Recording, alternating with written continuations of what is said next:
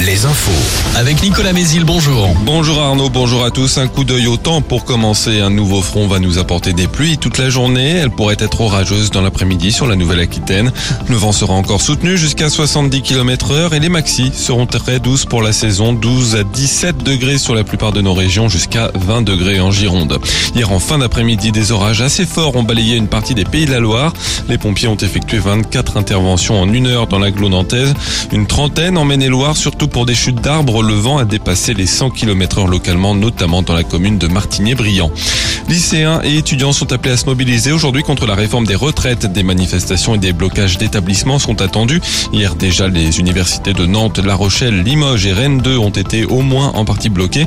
La grève se poursuit également aujourd'hui à la SNCF avec un trafic toujours perturbé malgré une amélioration. Dans les aéroports, 30% des vols annulés aujourd'hui et demain à Nantes et Bordeaux. La réforme des retraites dont l'article 7 sur le report de l'âge de départ à la retraite à 64 ans a été votée dans la nuit par les sénateurs.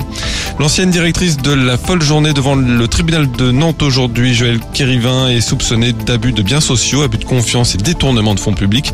Plus de 230 000 euros au préjudice du festival de musique classique et 61 000 euros au sein de l'espace Simone de Beauvoir dédié à la défense et la promotion des droits des femmes. Toutefois, le procès euh, a été renvoyé euh, déjà une première fois. Dans le Finistère, la société centrale biogaz de Castellin, filiale du groupe Énergie et NJ euh, devant le tribunal correctionnel de Quimper ce jeudi. En août 2020, une de dysfonctionnements dans cette unité de méthanisation avait entraîné une pollution de l'Aulne, privant d'eau potable 180 000 habitants. Le foot, comme l'an passé, le PSG est éliminé de la Ligue des Champions dès les huitièmes de finale. Les Parisiens de nouveau battus par le Bayern Munich en match retour 2-0 hier soir. Et puis en handball, l'équipe de France masculine se rapproche de la qualification pour l'Euro 2024. Un troisième succès en autant de matchs. Hier, les Bleus ont battu la Pologne. Les Polonais qu'ils retrouveront samedi.